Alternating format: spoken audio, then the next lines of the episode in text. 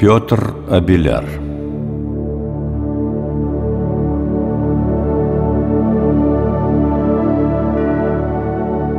Одним из самых заметных представителей средневековой философии и богословия был француз Петр Абеляр.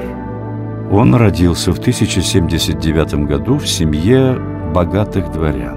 Я был старшим сыном своих родителей, и меня готовили к военной карьере. Однако с детства я так полюбил науки, а в особенности философию, что безо всякого сожаления отказался – от рыцарского звания, а вместе с ним и от права наследовать отцовское состояние. Петр Абеляр твердо решил стать ученым-богословом. По воспоминаниям современников, он был крайне честолюбивым и тщеславным юношей. Это раздражало его знаменитых учителей.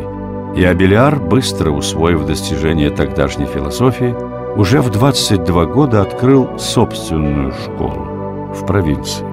Уже тогда Абеляр мечтал возглавить богословскую школу при соборе Парижской Богоматери, но он понимал, что еще слишком молод.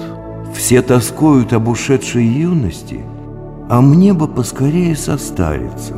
Человек действия, он основал свою школу философии и богословия в латинском квартале Парижа. Впоследствии эта школа стала ядром, вокруг которого сформировался Парижский университет – знаменитая Сорбонна. Главным в учении Абеляра было найти правильное соотношение между верой и разумом. При этом Абеляр отдавал предпочтение именно разуму. «Верую, потому что понимаю». Таков был девиз Абеляра. Но рассудочная вера в Бога, которую проповедовал Абеляр – должна основываться на изучении Библии. Он говорил, «Тот, кто не понимает священного писания, подобен ослу, стремящемуся извлечь из лиры стройные звуки, ничего не понимая в музыке». Абеляр призывал также к осмысленному, научному усвоению христианских догматов. Уже тогда рационализм Абеляра вызвал критику со стороны многих известных богословов – и все-таки в 1113 году, когда Петру Абеляру было 34 года, он достиг своей цели. Возглавил школу собора Парижской Богоматери. При этом он получил звание каноника, то есть члена церковного совета при соборе. И тут в его жизни произошло непредвиденное событие – роковая любовь. Когда я выбрал для себя путь духовного служения, это означало принять обет безбрачия и целомудренного образа жизни. И я всей душой готов был сдержать данный мною обет, вплоть до того дня, как я встретил Элоизу.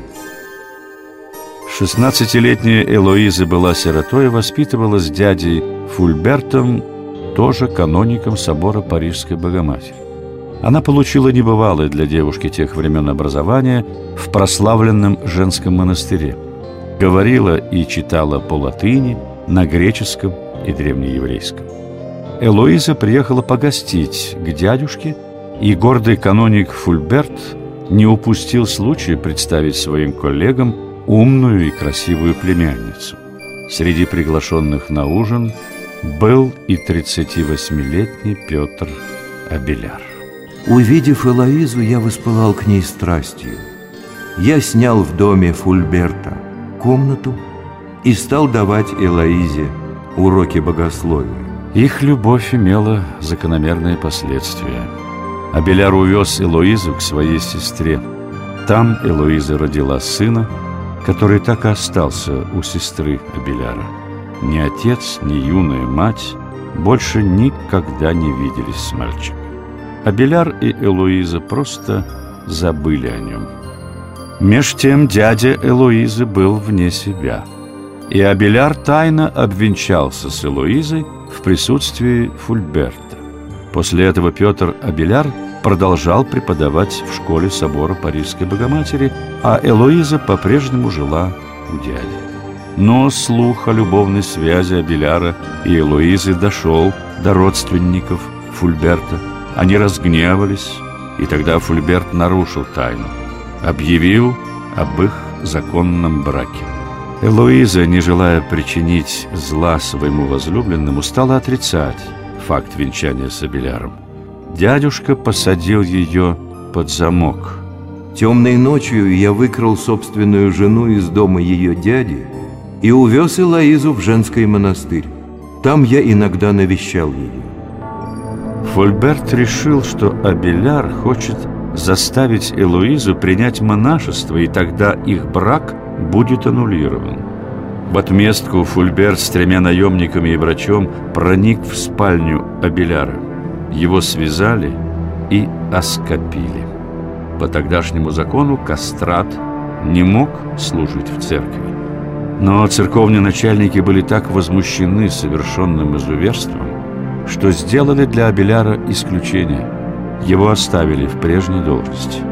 А Фульберт был пожизненно заключен в сумасшедший дом. Его сообщников по средневековому обычаю не только кастрировали, но и ослепили. В том же роковом для него 1119 году Петр Абеляр принимает монашеский постриг и покидает собор Парижской Богоматери. Перенесенное унижение и сознание своей неполноценности приводят Абеляра в стан противников официальной церкви, которая столько ему дала. Один за другим Абеляр пишет трактаты «Познай самого себя», «Христианская теология» и другие. Всякое знание есть благо, даже знание зла. Творить зло – это грех, но познать зло – это благо. Сам по себе ни один поступок не является ни добрым, ни злым. Все зависит от намерений. Греховный поступок лишь тот, который совершен против собственных убеждений. Так Кабеляр утверждал, что язычники, которые преследовали Христа и его учеников, не совершали никаких греховных действий. Абеляр все больше и больше отклоняется от общепринятого вероучения. Он заявляет, что в мире существует только Бог Отец, а Иисус Христос и Святой Дух – это лишь проявление Его всемогущества.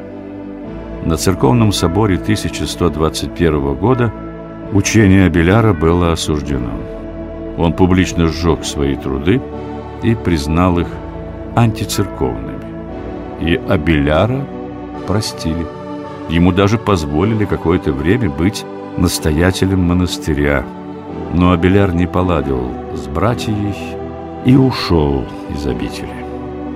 В глухом лесу Петр Абеляр построил из камыша молельню в честь Святого Духа Утешителя. Но отшельничество Абеляра было недолгим. К нему стали стекаться его прежние ученики, и он не устоял. Вновь стал проповедовать. Чему же он учил?